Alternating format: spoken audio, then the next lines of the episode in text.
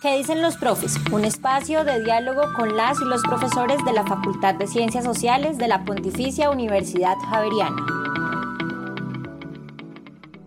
Estamos en el espacio que dicen los y las profes, un espacio de la Facultad de Ciencias Sociales de la Javeriana. Y hoy estoy conversando con Fernando Ramírez. Fernando acaba de ingresar al Departamento de Estudios Culturales y quien les habla es Marta Cabrera, directora del departamento. Entonces, eh, Fernando, arranquemos como por los orígenes. A pesar de que te conozco hace rato, yo nunca he sabido, Fernando, por qué te dio por estudiar geografía, qué fue lo que te, te jaló para que hicieras tu pregrado de geografía allí en la Nacional. Entonces, si quieres, arranquemos por ahí. Vale, hola Marta.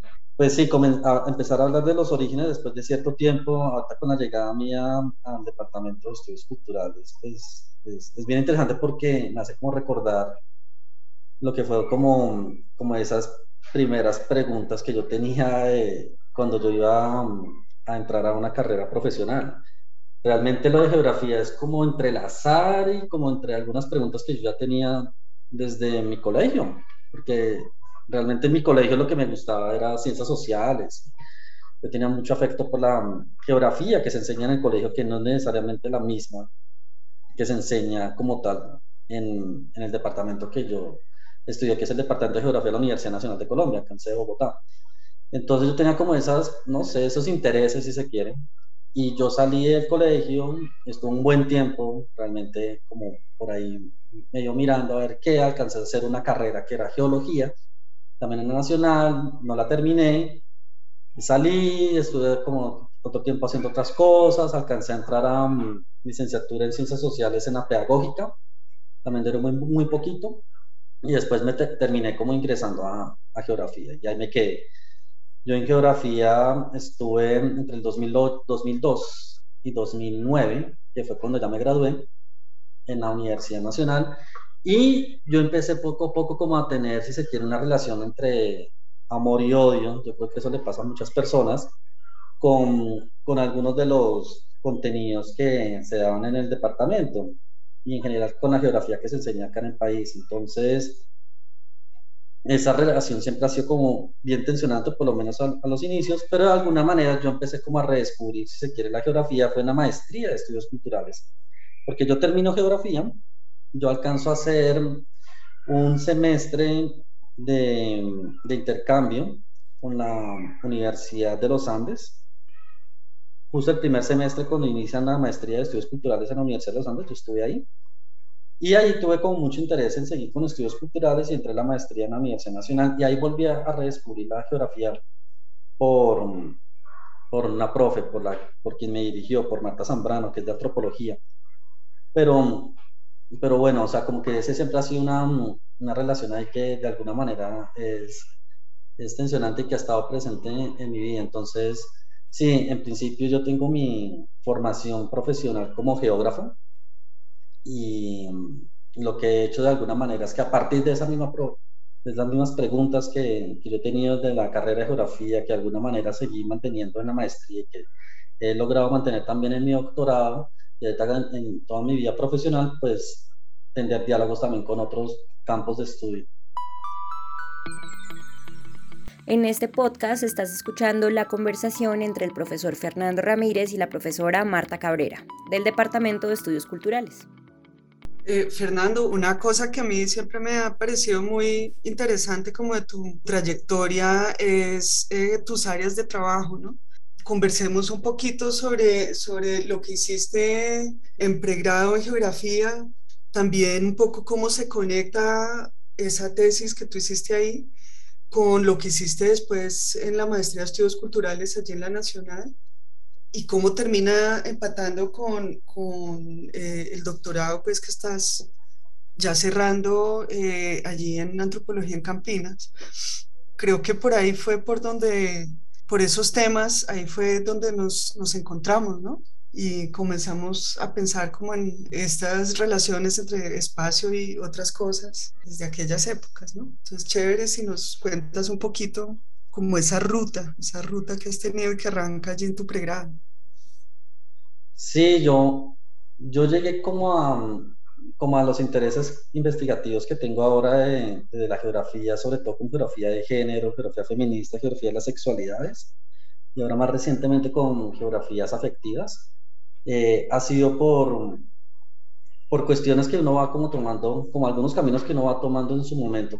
Al principio uno como que no sabe, uno tiene como cierta curiosidad con algunos temas, y después uno simplemente se queda ahí, es como si uno terminara atrapado por, por más allá de la curiosidad y lo termina haciendo pues parte de la vía profesional. Yo empecé a tener intereses sobre género, sobre sexualidad, fue a partir de dos clases, mientras yo estaba en geografía, en el 2003, ya estaba en cuarto semestre y estaba pasando igual por una situación personal bastante complicada y yo llegué a un punto en que me di cuenta que necesitaba también como ver materias, asignaturas fuera de mi carrera de geografía. Entonces estuve buscando y demás y yo encontré una que era, se, llamaba, se llamaba algo así como geografía y cultura, no, perdón, sexualidad y cultura, que la estaban dictando en, en, psicología, profesor que se llama Fernando González, muy, muy, muy bueno. Y estaba también el seminario del Grupo de Investigación de Estudios de Género, que en ese tiempo tenía otro nombre, ahorita se llama, el GIEC de la, de la Escuela de Estudios de Género de la Universidad Nacional de Colombia, pero en esa época se llamaba el GESAM, tenía otro nombre, y tenían un seminario para toda la universidad, un seminario donde incluso podían estar hasta 100 personas, pero era un equipo de trabajo, y el equipo de trabajo estaba liderado por Mara Viveros. Entonces estaba um, Camila Guerra, estaba Claudia Rivera, estaba um, eh, Marco Alejandro Melo, Marco Martínez, Manu Rodríguez, Mauro Brilleiro, estaba también Franklin Hill, bueno, o sea, como que había un equipo ahí bastante interesante bastante importante que terminaron siendo como súper claves para mí, porque no solamente me empezaron como a abrir preguntas, interrogantes sobre mi propia vida, sino tenía que ver también con cuestiones profesionales, o sea, para mí esto de pensar género, sexualidad en términos ya de investigación, eso era completamente nuevo en geografía pues en absoluto se trató sobre eso. O sea, en mi departamento de geografía, y aún hoy, todavía esos temas son muy marginales o simplemente no se hablan. Sin embargo, hay una profesora, específicamente una profesora que es Astrid Ulloa, que fue la que empezó como a, a, insistir más en sobre esos temas, incluso tiene esta cátedra de geografía de género, geografía feminista, que todavía se mantiene en el departamento. Y bueno, yo tuve como esas esas asignaturas en el 2003 y ahí me empecé a interesar. Como todas las asignaturas posibles que yo podía ver de la Escuela de Estudios de Género, yo me metía. Y ahí alcancé a ver bastantes. Yo tuve también, por ejemplo, a Oche Curiel ya en el 2007, si no estoy mal, cuando ella llegó, recién llegada a Bogotá, ella tuvo una cátedra sobre estudios lésbicos en América Latina. Y a mí me empezó a interesar mucho, ya para mí, lo que iba a ser mi trabajo de grado, como de, grado, en, de graduarme ya en, en geografía, sobre esos temas de género sexualidad. Y dije, bueno, yo cómo empiezo a unir esto de género sexualidad con, con lo espacial, que es como un centro de, estudios de, la disciplina geográfica. Y pues yo saliendo a, a varios lugares gay lésbicos en, en, Chapinero, que es donde siempre he vivido, entonces yo encontré dos bares, se llamaban Mystic y Mística, y eran bares que en general me parecían algo peculiares porque eran bares donde asistían la mayor, la mayor cantidad de población que asistía a estos bares eran mujeres lesbianas, sin embargo, eran bares cuyo dueño era un hombre, un hombre gay, y que además estaban en, en principio dirigidos era hacia los hombres gay. O sea, esa era la intención del dueño, pero fueron las mujeres lesbianas quienes poco a poco empezaron como a apropiarse del lugar, por decirlo de alguna manera. Entonces yo dije, bueno, eso es como está por ahí, además era la misma calle de Teatrón y todo eso, entonces como que era interesante hacer esa como ese contraste. Yo tuve la oportunidad entonces, de ver esta clase con Ochi, eh, alcancé a tener como varios elementos ahí de análisis también para, para pensar en pues, algo que me descolocaba completamente como, como un hombre cisgénero, marica, que es como yo me identifico ahora. Y eso me, me, da como, bueno, listo, como de análisis como para empezar a, a, mirar estas cosas ya para el trabajo de grado. Y en esa época también llega Astrid Ulloa. Entonces Astrid Ulloa llega recién recién del doctorado de antropología de, Estados Unidos, llega al departamento y pues Astrid de una, eh, con ella logró dialogar. Yo primero tuve como otro profe que era Mauro Brilleiro, pero él sea para, precisamente para el doctorado en antropología en la Universidad de Campinas, entonces no me puede seguir acompañando, dirigiendo, entonces yo termino con Astrid, termino haciendo el trabajo de grado con Astrid Ulloa sobre estos dos lugares de, de homosocialización, dos lugares lésbicos, yo no recuerdo exactamente en este momento el título. Eh, es, con ese trabajo de grado casi no me puedo graduar, de hecho, Astrid me alcanzó a comentar que hubo reticencia en el departamento para graduarme con ese tema, específicamente de un profesor que se llama Jorge Gracia, y ahí eso mostraba también como esa relación tensionante, si se quiere, en el departamento para trabajar esos temas, que aún hoy se mantiene, aún hoy en 2021 se mantiene, aunque cada vez hay como más espacio y más interés de, desde las estudiantes para trabajar estos, temas. Y bueno, entonces yo estoy ahí, alcanzo a tener como esa, mm, ese semestre en estudios culturales de los Andes, porque tenía como una, como algunas preguntas ahí también relacionadas con esto de estudios culturales, que estaba como en ese momento, yo no recuerdo muy bien por qué yo había llegado a estudios culturales en su momento, pero bueno, como que tenía curiosidad también por ahí, no sé qué más. Y yo no sigo en los Andes, termino presentándome en la Nacional y paso. En las, en Nacionales cada dos años y justo a mediados del 2009 se abría convocatoria, entonces yo entro.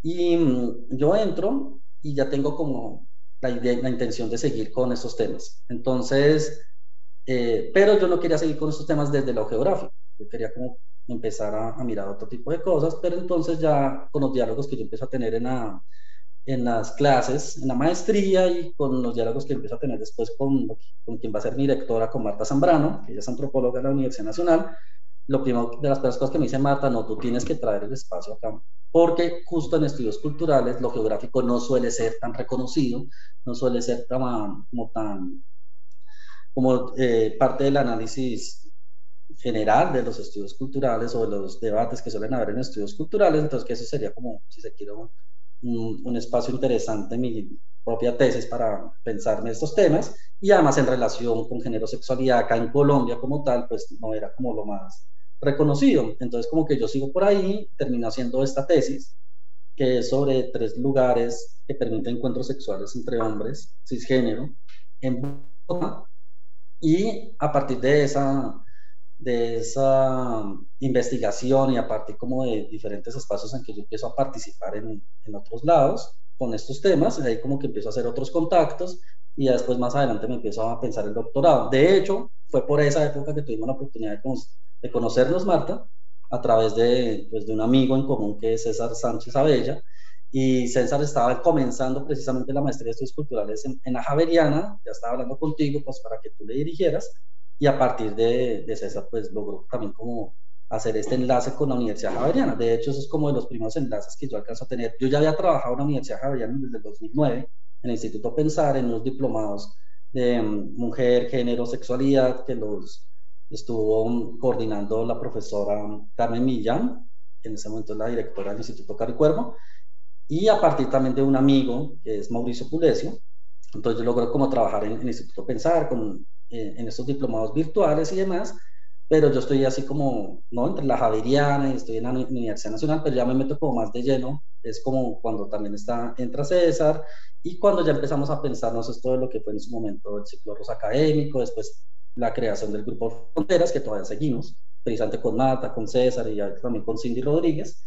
Y, y, bueno, como que esos, esos enlaces hacen que de alguna manera yo empiece a integrarme un poco más en la Universidad Javeriana de una forma exterior, si se quiere, o sea, yo como no, no parte como tal de la comunidad javeriana, pero sí poco a poco empiezo como a participar más de algunos eventos que se realizan en la universidad y a interesarme ahí. Y precisamente en uno de esos eventos que organizamos con Fronteras, hicimos un, un capítulo relacionado, un capítulo como especial de Fronteras, ¿no? Como un evento ya dialogando con algunas investigadoras de Brasil y ahí tuvimos la oportunidad pues de invitar a, a dos profesoras, a, a Vivia Gregori, a Isadora Liz Franza, para que nos hablara con algunas investigaciones. Hicimos esos eventos ahí precisamente en la Universidad Javeriana y a partir de ahí yo empecé a hacer un enlace con quien va a terminar siendo mi directora del doctorado en antropología, que es Isadora.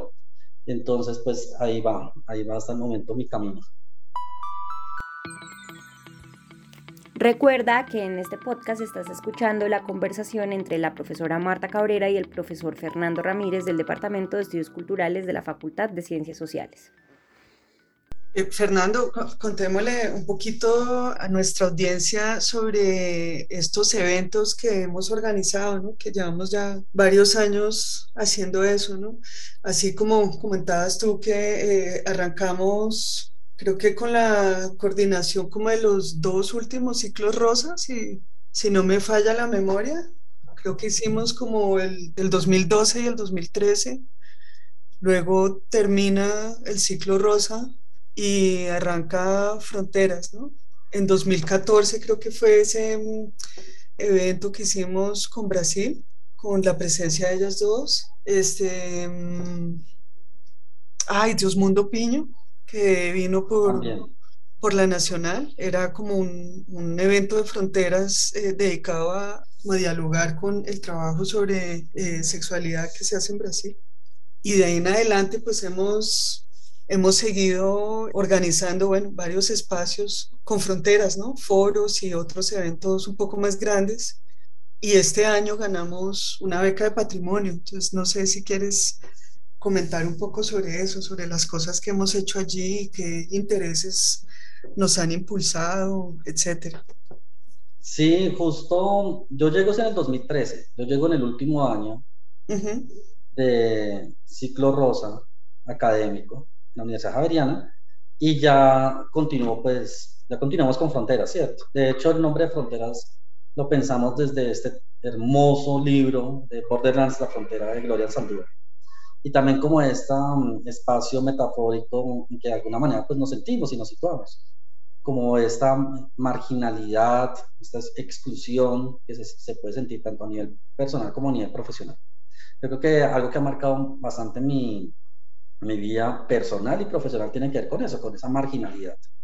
Entonces, y esa situación fronteriza, esas culturas que traicionan, como la Gloria Saldúa. Entonces, eso de alguna manera pues ha marcado, marcó o ha marcado lo que es en este momento Fronteras, que durante un tiempo fue grupo y ahora desde este año, desde marzo de este año ya somos Fundación Fronteras. Entonces, comenzamos en el 2014 precisamente con esto que llamamos experiencias regionales, de Brasil e incluso tuvimos una aparte, o más bien paralelo a este evento grande con estas invitadas, las jornadas de estudios de género y sexualidad, que era como la idea que presentaran estudiantes como avances de sus investigaciones, estudiantes de pregrado o posgrado, y tuvimos después otro capítulo de lo mismo en 2015 de Fronteras, como evento grande, y tuvimos estas jornadas de estudiantes, y a, y a partir de, de, estos eventos grandes que eran en el mes de agosto, teníamos también como algunos foros, ¿no? Entre, entre, evento grande y evento grande. Entonces tuvimos foros sobre violencias y sexualidades, un encuentro sobre derechos, géneros y sexualidades. Recuerdo que también hubo otro sobre espacialidades feministas, también ligado como al, al grupo que tiene la profesora Diana Ojeda, que estuvo en la Universidad Javeriana, que ahorita está en la Universidad de los Andes, en el CIDER, que todavía se mantiene, espaciales feministas, los cuales pues yo también hago parte. Y bueno, desde el 2000, ah, de ahí en adelante, 2015, 2016, 2017, hemos hecho como algunos eventos, eh, eventos grandes, pero también en, en, los años que nos hemos hecho esos eventos grandes con invitados así como estelares y hemos tenido de todas formas unos eventos más, más pequeños, más, más localizados respecto a, a cierto tipo de temas. Tuvimos, recuerdo yo, un foro sobre militancia estudiantil LGBTI, Tuvimos otros sobre cuerpos, sexualidades y afectos en el cine, otros sobre violencias sexuales y de género en las universidades, un conversatorio sobre geografías feministas y las sexualidades también, el de historias de las sexualidades en Colombia, que fue realmente muy bonito porque justo a este evento que fue, mejor dicho, eso fue el salón completamente lleno, se quedó gente afuera y todo. Tuvimos la oportunidad de realizar unas semanas después un taller de análisis de fuentes para una historia de la sexualidad, se lo dictó Felipe Caro, es un historiador de la Universidad Nacional, en este momento está haciendo su doctorado en historia en Alemania, un taller también sobre experiencias callejeras y en relación con género. Y en el 2020 tuvimos este evento virtual sobre deconstruir, repensar el cuidado, maternidad, género, sexualidad y bueno, ya ahí vamos programando algunas cosas más que tenemos con Fronteras. Justo Marta estabas comentando de esta convocatoria que nos ganamos, esta beca de patrimonio de la, del distrito que está relacionado con espacios, con lugares perdidos, se llama así justo, lugares perdidos. Tuvimos el primer puesto entre pues, varias, varias personas que se presentaron y la idea en ese caso es destacar la historia del Bar Harem. Ese Bar Harem eh, fue un lugar para mujeres lesbianas que estuvo, sabemos hasta el momento, hasta el 2016 abierto, y duró varios años, abierto en, en, en al menos tres sedes, y tuvo incluso antes un, como otro bar que fue como que le antecedió y la idea pues es dar cuenta como una historia de este bar arengue, lo importante que fue pues para algunas de sus usuarias y pensándolo también en términos de espacialidad, con género sexual y también con memoria y con afecto. De hecho, parte de esa investigación tiene que ver con algo que denomina la feminista Anne Betkovich como un archivo de sentimientos, un archivo que está ligado no como a, a, estos documentos importantes que aparecen en un museo o en un archivo por allá guardados y demás, sino como cuestiones a, a veces que se consideran fútiles o que se consideran eh, poco importantes en, en general, pero que para la persona en particular ese objeto puede terminar siendo incluso todo termina siendo un objeto que dispara memoria, un, objeto que termina disparando afectos y que puede ser algo tangible como algo intangible, puede ser incluso una canción o puede ser también un vestido o puede ser una revista. Entonces, pues bueno, eso, eso como para dejar ahí, hasta el momento vamos en eso y ya tendremos nuestro evento de fronteras de lanzamiento de la investigación. En este podcast estás escuchando la conversación entre el profesor Fernando Ramírez y la profesora Marta Cabrera del Departamento de Estudios Culturales de la Facultad de Ciencias Sociales. Eh, gracias, Fer. Ahí también unas preguntas que vienen de redes sociales. Son, bueno, preguntas formuladas como en otro tono, eh, que me gustaría como comentar un poco contigo. Si nos puedes contar un poco de tu relación, Fernando, con el mundo felino. Este es un, ah. giro, pues, en la, en la, entrevista. Sí, yo tengo una, una gatica que se llama Vina. Pero además eres como muy apegado al mundo de los gatos, no? Sí. sí, sí. Eh, desde siempre. Yo creo que desde pequeñito. Desde pequeñito siempre ha sido así. Entonces yo soy feliz si estoy, no sé, en la calle y llega un gatito, una gatita y puedo al menos saludarla, siempre soy feliz. Por ejemplo, yo cada vez que voy a la casa de mi mamá, mi mamá vive en Chile en un conjunto residencial, entonces yo paso, antes de ir a, llegar a la torre donde vive mi mamá, yo paso por las otras, pues, otras torres y siempre estoy viendo dónde están gaticos, gaticas ahí en la, en la ventana o cerquita, en el balcón, y pues yo me acerco y saludo. Entonces yo ya sé más o menos en qué apartamentos están algunos. Entonces, pues bueno, eso siempre ha sido como una relación ahí que para mí es vital, de hecho, yo soy fascinado con, con los gaticos y las gaticas. Mis redes sociales, yo creo que sigo una cantidad de perfiles también. Ahora, ahora es muy fácil porque hay como mil cuentas de gatos. Millones, sí, hay millones. Desde, el, desde cuentas que tienen memes y demás de varios gatos, gaticas, hasta, hasta el propio gatico, gatica tiene su propio perfil. Entonces, yo, por ejemplo, ahorita estoy siguiendo mucho varios perfiles de gaticos, gaticas que suelen ser de difícil adopción, gaticos que son ciegos o que de pronto les falta una patica o que tienen cierto tipo de enfermedades o que tienen cierto tipo de, cuestiones físicas que les hacen como complicados de adopción. Y seguir las historias de gente que les ha adoptado o seguir una fundación que en Estados Unidos se llama como el Santuario de los Gatos Outcats, Outcats Sanctuary. Entonces, es una, es una cosa muy linda porque se aprende demasiado. Yo aprendo muchísimo lo que implica como el cuidado de, de lo, que, de, lo, de lo diferente, si se quiere. Yo creo que por ahí hay una relación como muy importante conmigo mismo. Entonces, em, dar cuenta como de, este, de, de todas estas dinámicas de cuidado en relación con animales no humanos es muy, muy bonito. Es una cuestión de afectiva muy importante y que le hace uno ver incluso el, el mundo de otras maneras. Entonces, no solamente he aprendido yo muchísimo de mi propia gatica, sino pues de todas las conexiones que tengo con otros gaticos, gatitas. Buenísimo, Fernando. Muchas gracias. Bueno, este ha sido el espacio que dicen los y las profes. Hoy estuvimos conversando con Fernando Ramírez, profesor del Departamento de Estudios Culturales, y mm, les habla Marta Cabrera, también del Departamento de Estudios Culturales. Este podcast contó con la participación del profesor Fernando Ramírez y la profesora Marta Cabrera del Departamento de Estudios Culturales y fue producido por la Coordinación de Comunicaciones y la Unidad de Gestión de la Investigación de la Facultad de Ciencias Sociales de la Pontificia Universidad Javeriana.